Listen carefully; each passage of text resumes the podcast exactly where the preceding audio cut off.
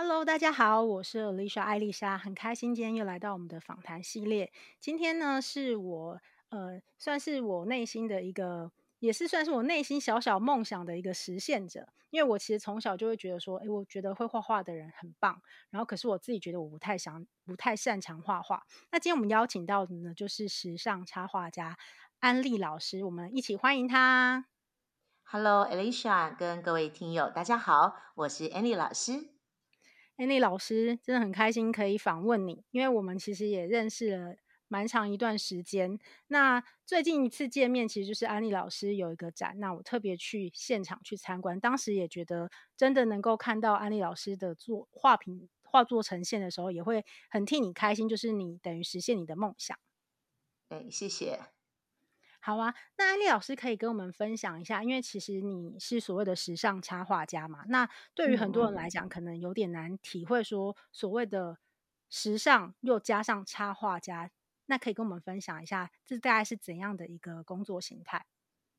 呃。应该说，我觉得这样的工作，呃，在呃大概差不多我入行的时候，如果真正开始呃开始接这些稿子，在二十年前的时候，老实说，这样的行业的人并不多。也就是呢，以服装或搭配插画，呈现出人物的一个感受、一个形象。甚至这个工作也同时也是服装设计师的先备条件，他必须要画出漂亮的衣服，画出款式，呃，呈现在客户面前，然后才去制作成衣服。那当然，我也是因为呃，对于服装设计师有这样的梦想而开始呃，慢慢的磨练自己在插画上的技巧。那呃这几年开始，应该会发现，因为社群的关系，所以其实有很多人也自称所谓的呃时尚插画家，画的风格就是呃各式各样，未必只有只是人物，也许只是也也许可能是一些呃其他的东西，也可以称它时尚插画。所以应该是说，这个行业本身就是以画画为媒介，透过画画去传递他想要呃表达的一个理念或想法。而以我来说，我就是以服装设计师的角度来传达我想要表达的，呃，服装的一个生活的样态。我今天穿什么服装，嗯、我摆什么 pose，我今天拿什么包包，戴什么帽子，呃，不见得只是一个虚荣虚华的表现，而是我想要表现我，呃，想要感受的生活。好，所以，所以透过。Any girl，我画的人物来传递我期待的生活，或者是我正在实践的生活的形态，这样子。所以，因为其实刚刚前面我们在聊的时候，也有提到说，其实从小最大的梦想就是希望可以当服装设计师，那也是希望透过用一个呃插画的一个形式来呈现出来不同的一个服装变化。对，是。对，小时候我记得，呃，印象最深刻，我们都会吹蜡烛，然后呢，都会说许一个梦想，有三个嘛。那通常我第三个就是不不不讲出来的秘密，就是我希望成为呃服装设计师这样。那呃这样的想法从我小时候就根植在心，然后一直到现在，我都在实践小时候那个小女孩的一个小小的梦想。然后我觉得这件事情就好像是一个很奇妙的一条线，然后这条线一直一直。呃，围绕着我，让我无论做任何的行业，中间我换了好多工作，可是我仍旧把这条线牵在我的手上。我没有背离当时的梦想，但是我用各种不同的形式去圆这个梦。我个人觉得很有趣，那我觉得我会继续去。真的，那因为我觉得可能对于我们的听众朋友来讲的话，他们可能也希望可以在更知道说，所谓的那一条线一直都是维持在这个中心的这个部分。最重要的关键是在你呃，算是你大学时期，对吗？嗯。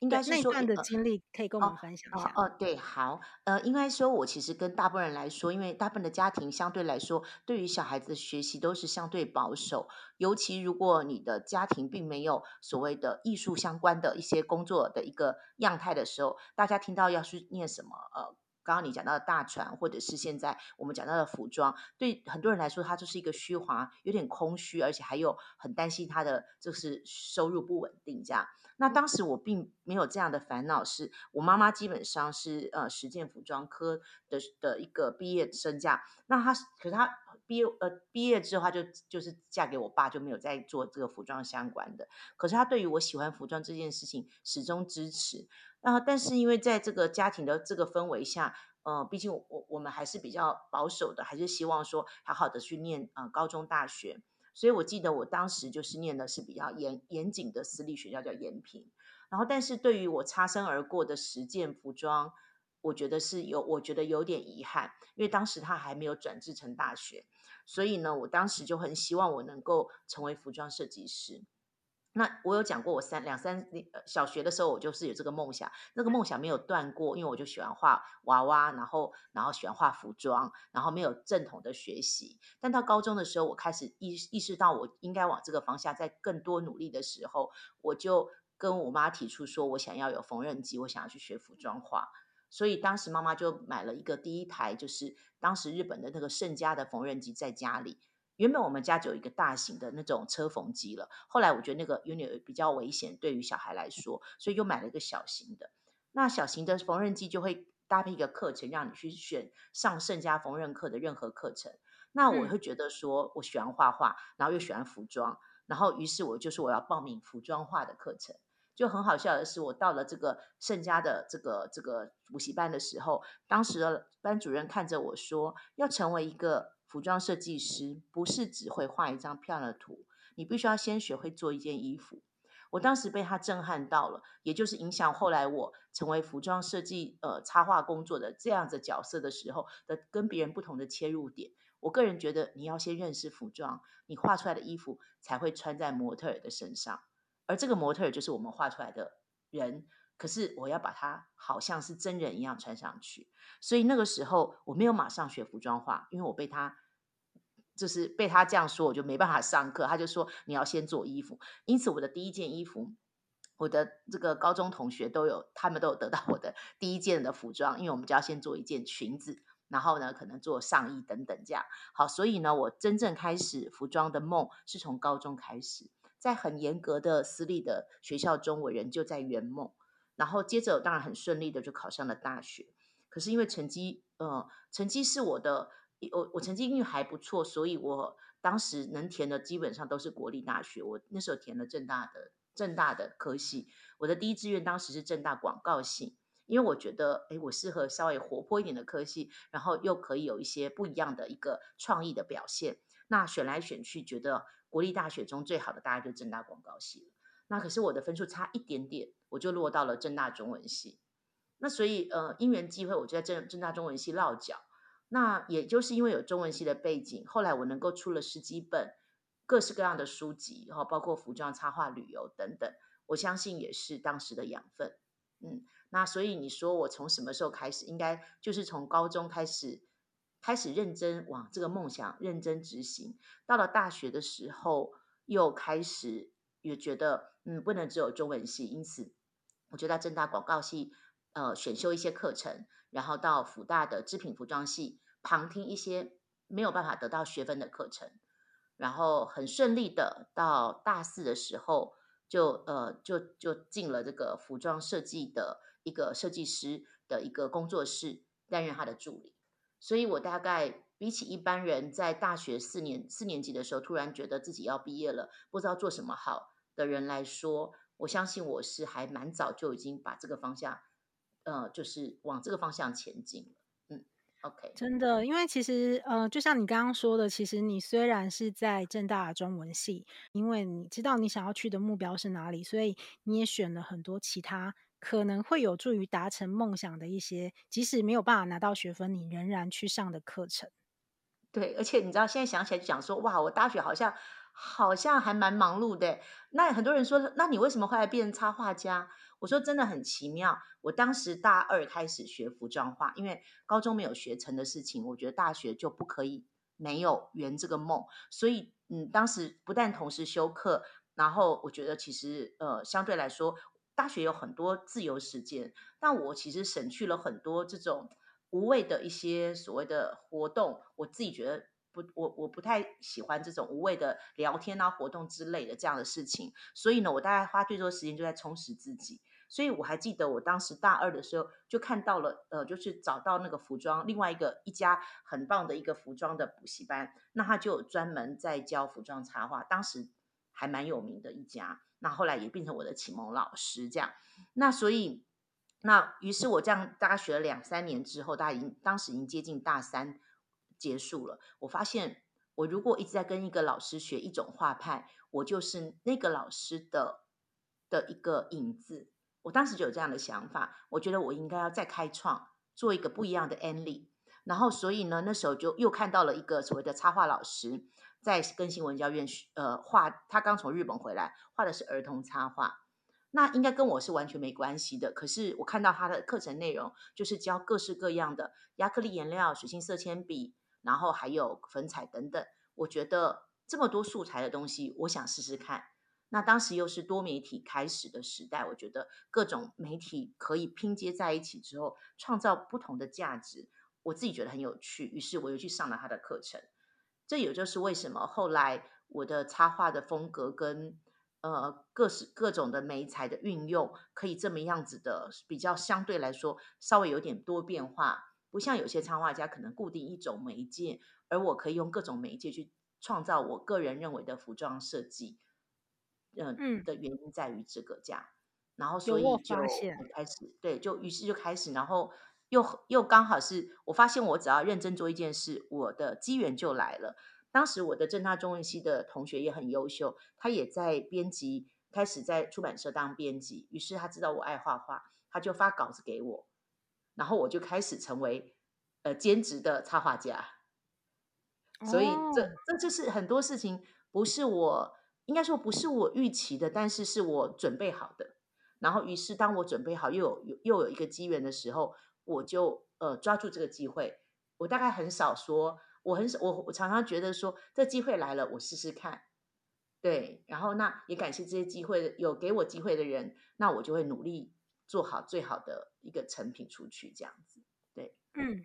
那可以再跟我们分享一下你在业界工作的一些状况吗？就是对于你的整体的后来的工作，对对，对，那那因为用这样的心态在做事情，所有的事情都很很认真，所以大四的时候就呃很有意思的是，我妈是我初期工作的一个一个牵引的贵人啦。就是我妈妈去仁爱路逛街的时候，就逛到了一家服装店，然后呢就跟设计师聊起来，说他有一个女儿，然后就是我，然后呢他就说她是一张白纸，是不是可以来这边当设计师助理，让设计师来。就是来来栽培跟调调教这样，那刚好这个设计师本身也不是本科系的，他特别喜欢像我这种白纸，他觉得这种人就是有无限的可能，然后又可以呃就是也比较好调教这样，于是呃我就很顺利的进入了服装业，就在当时叫做范吉玉工作室，嗯，我觉得他呃也开启了我的眼界，因为毕竟我不是本科，本科的人在花大学四年的时候都在做服装这一行。即使他在混，他每天耳濡目染，也就是看到了所谓的服装这个行业跟产业的老师，还有这个产业的一个样样貌。可是我毕竟还是用想象力在想这件事情，所以能够在大四的时候落实到真实的一个业界的时候，我觉得这是一个很棒又很难得的机会。尤其我当时的呃设计师，他是会找模，当时很有名的名模。后来这几个名模都很都很出名的名模，然后还有当时的这个呃模特儿经纪公司，呃每一年会办两季的服装秀。我就是在那个大四那一年开了眼界，办了至少因为上下呃两学期至少办了两次到三次的服装秀，就参与其中。那于是我觉得我快速的连接了服装的养分，也快速的连接这个产业里面的一些精华。然后于是我大四毕业的时候，呃我觉得这个工作毕竟还。是 part time，呃，我觉得那时候又看刚好有一家小型的服装公司开，呃，就是开幕，需要一个服装企划的工作，于是我就去面试了，然后打败了，当时我们老板跟我说，我打败了一两百个人，呃，他录取了我，然后我那时候想说，哎，为什么他录取我？他还跟我讲，很得意的告诉我说，你不是这一行的背景，你只不过做了过了这个服装设计师助理，才做了一年。可是你却打败了一个国外回来的服装设计系的学生，然后他告诉我原因就是因为他看到我的热情，还有我好相处，所以我就觉得是，所以其实每个人都以为我自己自己还准备不够，觉得还不行。可是我觉得相信每个老板看到了应该是那个热情跟愿意呃愿意努力这件事情，还有还有天分啦。我自己觉得，如果你只有热情也不够，因为这个世世界上没有人会为你做一个所谓的工作的先修班嘛，对不对？可是呢，嗯、如果你还要有一点点天分，那我就再岔开一个话题。当时为什么我可以打败这么多人得到面试的机会是，因为我很会画图。我做的那个，我做的这个呃，这个叫做履历表，我是自己用手制书的方式做成了一本有点厚度的这个创作的作品，跟服装相关的。我我记得我用这一这一招，大概就是成功面试两次，我都是快速的让老板点头说就是要用我。嗯，因为你等于是试出你很大的诚意，直接做了一个。类似你的作品集，再加你个人介绍的这样的一个成品。对，真的。所以我后来回想说，我觉得如果你要说现在，我因为我不现在，毕竟我接触一些教学，现在有所谓的学习历程，我不知道你知不知道，就是所谓的学习历程，还有所谓一些档案，还有一些所谓的呃推甄面试的申请，然后都需要一个所谓的备审资料。我突然就跟我那些呃需要我帮忙的学生说，其实老师当年就是在做备审资料，而且我做的非常的好。我准备充足，所以当我去面对面对这个面试的时候，我可以很容易的打动面试官的心。我觉得这件事情就很重要，这样子。嗯，因为你等于是一直无时无刻都在收集，然后你就直接把你自己最好的呈现给你的那些面试官，所以他一定从你的作品当中就可以感受到。而且，其实我觉得在跟你谈话的过程当中，我也觉得你是一个很坚定，知道你想要的东西，然后你也会很努力去达到。那因为你透过很努力实践的过程，你就算原本的一些技巧啊或能力都还在培养中，可是那个一定会逐步更。更 firm，然后会越来越棒啊！谢谢。不过当然，当然，你知道开始工作就又不未必是那一回事嘛。刚刚有说过，我其实不是服装这一行，就我要去做服装企划。一进去，老板就说，接着一个月之后我们要办一场服装秀，你就是导演。你知道，嗯、我跟你说，一个月之后哦，一个月之后，你知道当场我不敢直视他的眼睛。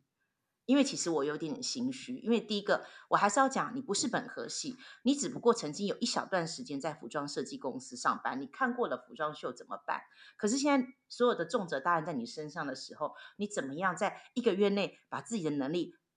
叠满了四年人家的累积？哇，这件事情真的是很大的压力，但我很开心，我克服了，也走过来了，因为当时还是有碰到很多人帮忙。那我觉得不耻下问也很重要。我当时就是问了音乐要怎么准备，台步要怎么办，然后我的老板只讲了一句说，就模特一个出来一个进去，这样你会了吗？我那时候不敢看他眼睛，他说看着我，你会吗？我就抬起头来看着他说，我可以。其实我心里想，完蛋了，我根本不可以，我根本不知道音乐怎么怎么准备。当年那个时候，我们为了省钱，是不找模特儿经纪公司的秀导，所以呃，老板就说就是你了，我找你进来就是要你以后办服装秀这样子。哇，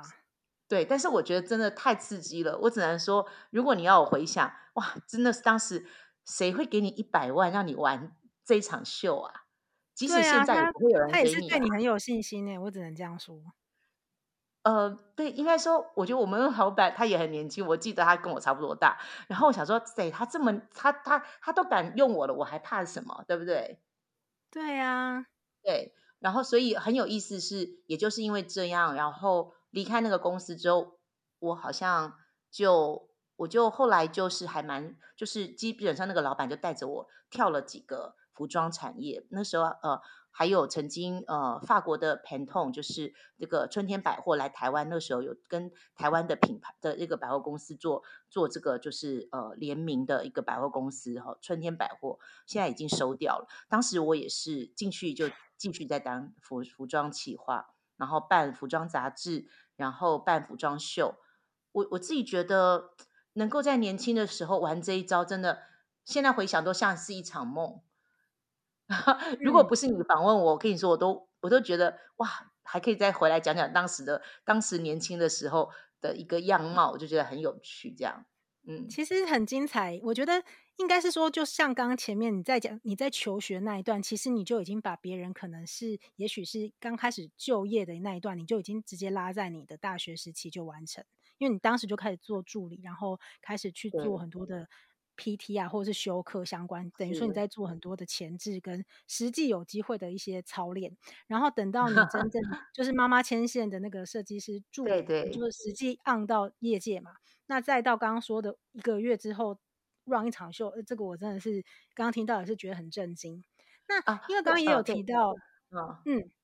刚刚有提到，就是说，因为就是同学的关系，所以后来也有一些机会出书。那我也想要了解一下，那后来是怎么样有机会去教课，就是变成老师呢？哦，对，对对对。然后后来就是呃，我应该说，我是在我我有讲过，我这个老板后来就变成我下一个贵人。呃，我就跳跳跳，最后跳到了嗯、呃，老板呃，我就是跳到这个，也曾经跳在中兴百货，当时很有名的这个服一个就是服装很代表性的百货公司。那当然，这几家公司后来都是因为这个时代的的这个慢慢的收掉了，这样。然后我最后老板要离开的时候，他跟我说：“哦，我的，哦，我就我应该说，他那时候最后一个工作就是到了雅诗兰黛当化妆品的企划主任，那算是我呃，就是接触更国际化的品牌的一个公司，这样。那我觉得一切应该都是很棒的一个。”一个开始，可是我后来突然惊觉到，因为化妆品公司真的资源更多，钱更多，然后视野更大，但我才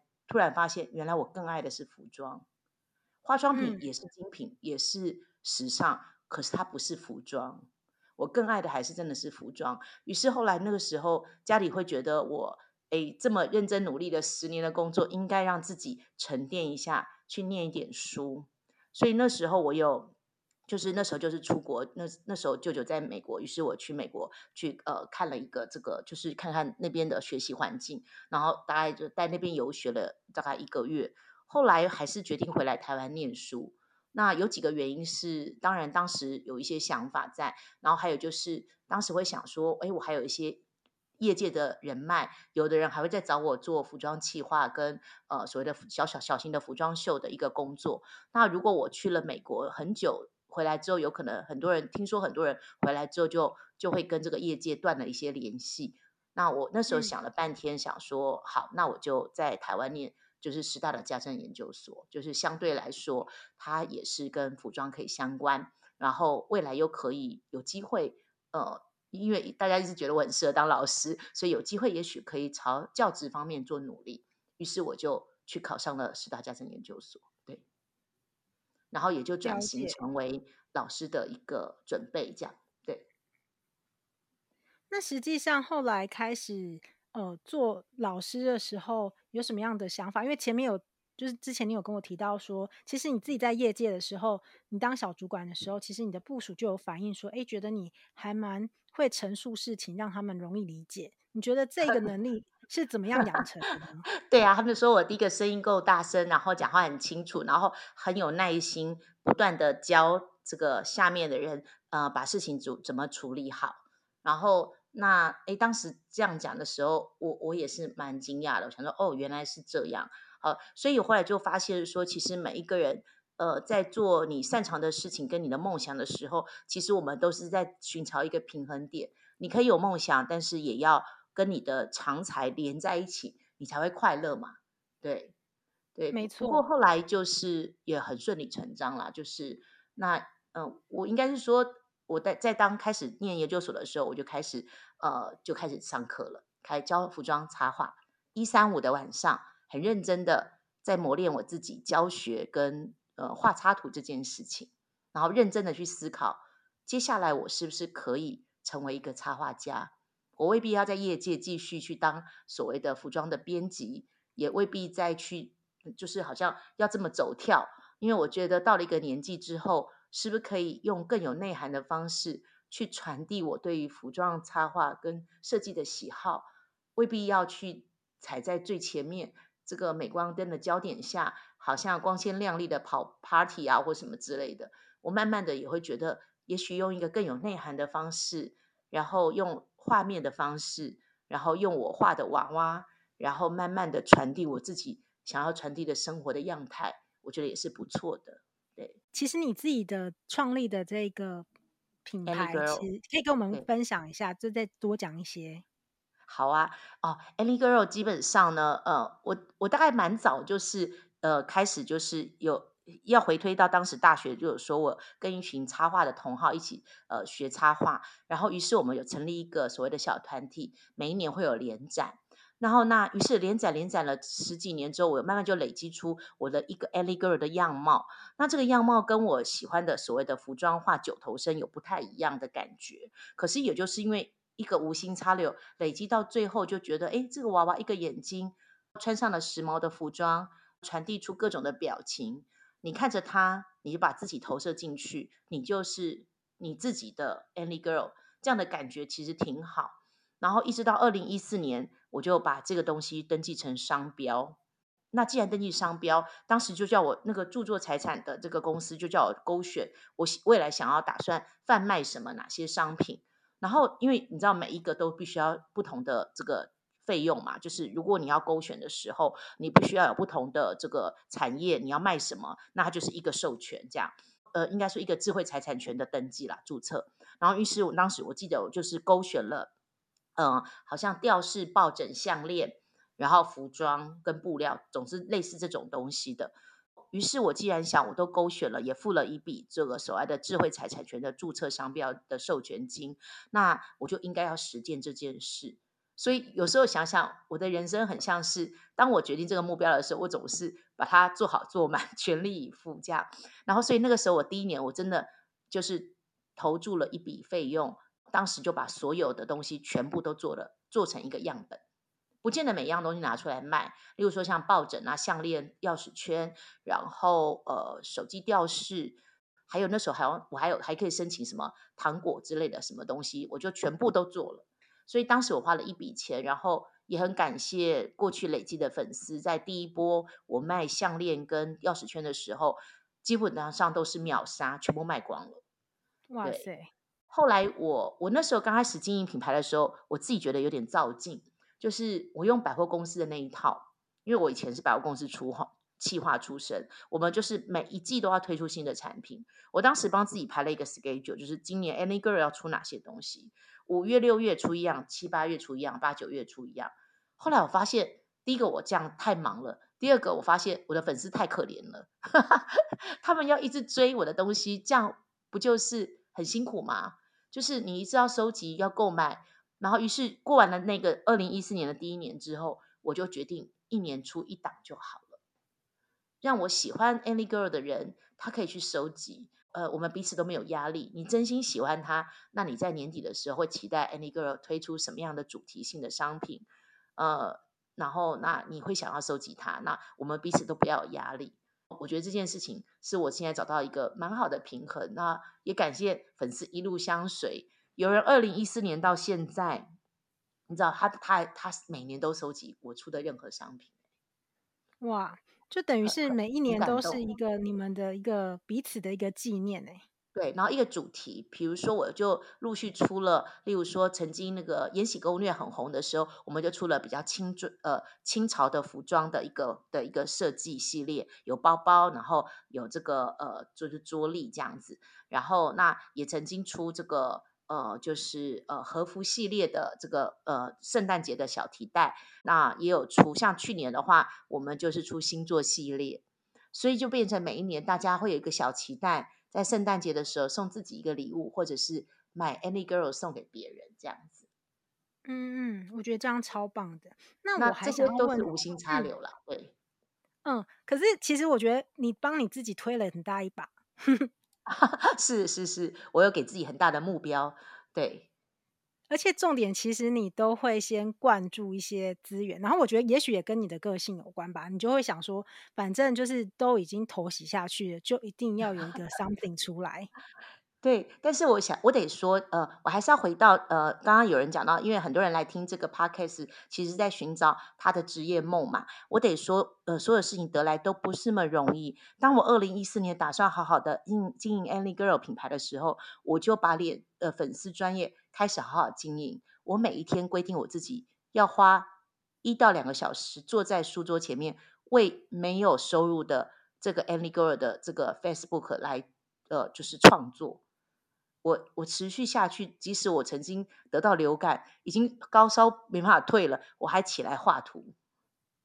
哇，这是你对你自己的承诺。对，但是现在我比较放轻松了，所以现在我因为我觉得大概就累积，现在也快十年了，我开始觉得可以在更轻松的方式传递我的理念，不用这么样子的逼，把自己逼到一定要的要怎么样的程度。可是我当时为什么这样？是因为我还是要讲说，如果我从小是。呃，在呃美术系或者是广告系，或者是那些所谓的呃艺术相关科系的学生，他们其实从小被老师逼作业，那个量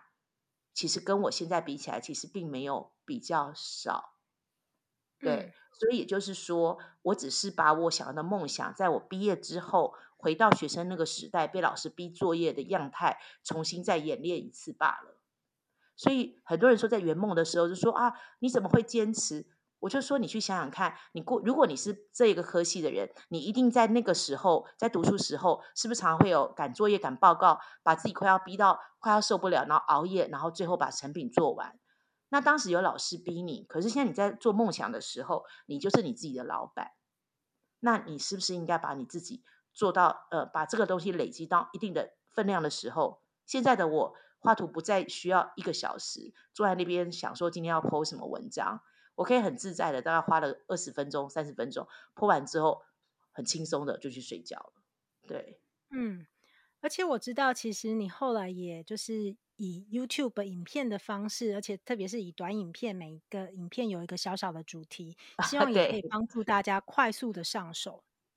哦，对呀、啊，这这个是我觉得人就是在时代中啊，一直在。看到自己，然后呃，也透透过别人呃，找到自己另外一条路。因为呃，我过中间其实累积出书出蛮多的。那出版业慢慢的有不同的呃这这个形态在做改变。那包括电子书，那我觉得我出的书籍够多了。那我觉得是不是可以试着用另外一个方式，用这个 YouTube 的方式来写书？那所以我的经营方式跟传统的 YouTube 不一样，他们可能就是可能会希望未来可以呃做，就是可能就是比较搞笑啦，比较短片啦，然后或者是可能业配啦等等。我的想法比较像是用出书的心态在回馈这个社会，就是我希望能够把我的专业用很简单的方式讲出来，然后诶给更多人去吸收跟感受这样子。对，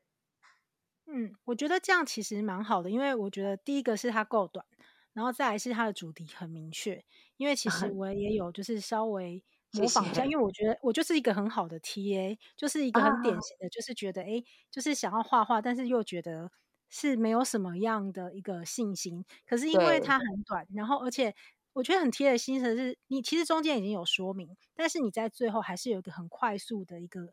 就是快速把你所讲的重播一次，对 replay 的那个部分，我觉得很贴心。啊，那是我的导演跟剪辑的的的心意，我觉得很棒。当时我有，我们一开始初剪的时候没有后面那个练习曲，后来觉得啊，怎么那么快就结束了？我就想说，哎，我最常就是示范完之后跟学生说，我们开始练习吧。那于是我的导演跟这个剪辑就说，好，那老师我们帮你剪一段，再 repeat 一次。然后我我还觉得说，其实就是还感很感谢啦，我的这个这一次的剪辑跟导演真的很用心。然后我们想要剪出。不是那么粗糙的，就是影片。希望每个影片都像是一个很短的一个篇章，你打开来这个篇章看完之后，就觉得好像学会了。对，有啊，我觉得有达到这个效果，所以也很期待后面的一些相关的一些主题，感觉好像就可以一步一步的，就是更进一步这样子。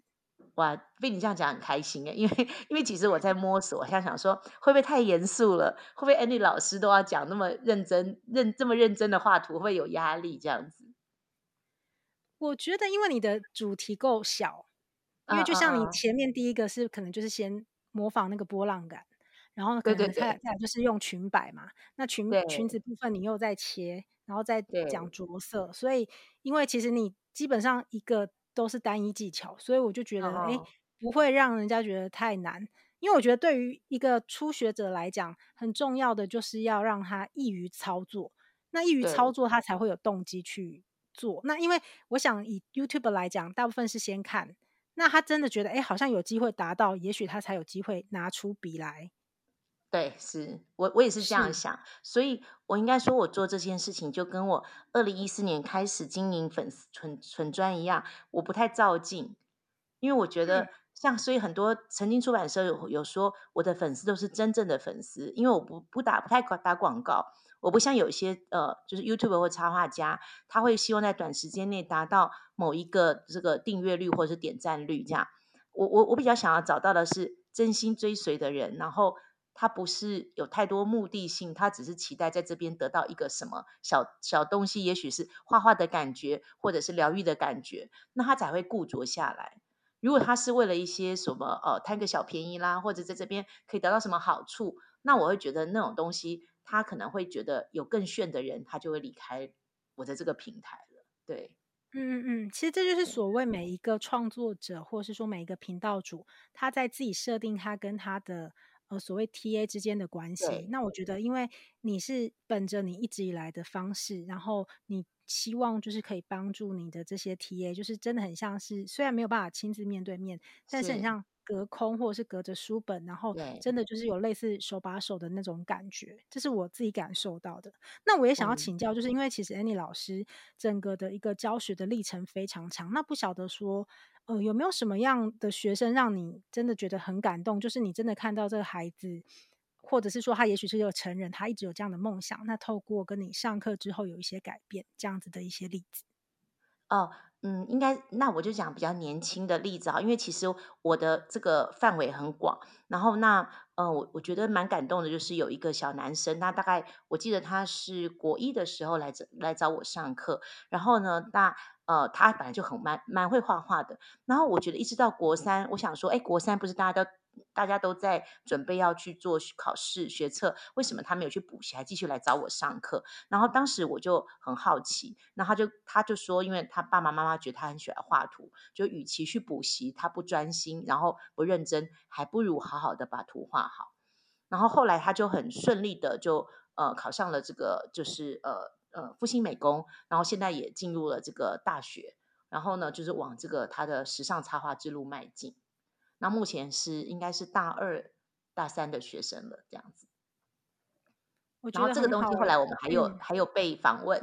对，然后我觉得他很棒。到现在，呃呃，去去年疫情嘛，哈，然后他中间还有回来，就是就是念完了大学一年之后，他还有回来呃文大找我。然后觉得哇，很窝心，就觉得说，呃，可以看到他一路这样子慢慢的成长，然后最后往自己喜欢的这个就是就是画图之路迈进，这样子。对，嗯，那最后我想要再问一个问题，就是假设说今天就是纯粹对于画画有一些梦想或想法，但是不知道该怎么起手式的，安妮老师有没有什么建议？啊、呃。我我我会觉得说，其实画图这件事情就是一张纸一支笔，不要想要准备好再开始。我小时候最喜欢的就是一支一张纸一支笔，然后随便乱涂鸦。嗯，我一开始也是头跟脚跟四肢都对不太起来，可是你画久之后，手势顺了，你的自信好了，然后你笔触流畅了，你自然就可以慢慢的越画越好。可是我觉得就是要持续下去。所以所谓的起手式就是现在拿起笔，不要害怕，呃，开始画图吧。我等下就拿起来画一下。对，就是随便画，就是那个波浪啊、拉线啊、拉直线。你画完之后觉得，哎，还蛮好玩的。还有就是一开始我不拿橡皮擦，也不拿铅笔、圆珠笔，因为它没有失败的机会，但是也相对来说，就是在画的过程中，你会觉得更有自信。你一直擦，你会失去自信，哎。嗯，因为我其实我在看老师影片的时候，我觉得你有讲到一个我觉得还蛮打动我的地方，就是也类似像你刚刚说不要一直擦的感觉，就是你有提到说有很多学生就是会觉得下笔之后无法修改，然后所以会有压力。那我觉得以我以我自己的这样的一个状况来讲的话，就是我就是会觉得。真的，真的就是会有这种心情。然后，可是说实话，这也是一件很小的事。可是，竟然还是会有这种犹豫跟丢丢，就是为什么会这样啊？这是一个很常见的现象吗？对啊，是啊，大部分的学生来上课都是这样。因为我觉得我们就是一个比较害羞的的民族吧。从小我们都在找正确答案啊，我们很害怕错，跟别人不一样。然后我们没办法接受呃不完美。那所以在画图的过程中，其实是一个放下跟放松。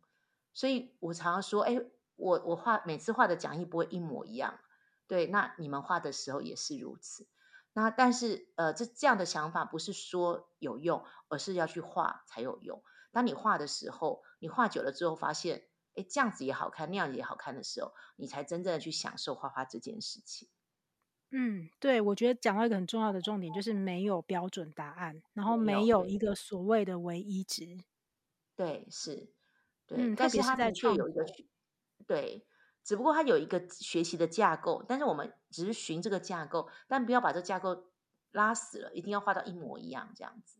对，嗯嗯嗯，其实我也有听过有人讲，他就说，如果你真的百分之百追求要拟真的话。那其实就直接拍照就好。是啊，是没错，对，也是。好啊，那我觉得今天真的很开心，可以就是访问到安利老师，嗯，也邀请大家就是可以去看老师的 YouTube。其实老师也有很多的作品，如果你真的对于画画是希望可以开始的话，我觉得老师的画真的是很适合大家可以去观摩学习，因为他其实就像刚刚提到有两个不同的风格，有一个风格是相对比较三头身，是走可爱系的。我觉得大家也可以去找寻属于你自己心目中的那个 Any Girl 到底是长怎样，然后我们都一起去追求我们自己的梦想。是，呃，欢迎大家，就是呃，我最近的新的那个 YouTube 频道 Annie Girl S。然后呢，呃，欢迎大家订阅、点赞、开启小铃铛哦。老师现在这串念得很顺。对，你怎么知道？我我们拍第二季的时候，导演说我进步了，讲话比较流畅了。对，有啊，因为我知道这个就是一一个固定一定要讲的嘛，所以如果这一段讲的是顺的，可能就更加的安心。所以你只要越录越多，我相信老师你会越来越棒。谢谢谢谢，期待下次可以再有一些主题，或者是老师有一些新的作品，也可以再跟我们分享。好哦，谢谢谢谢，我们就下次见喽，大家拜拜拜。拜拜。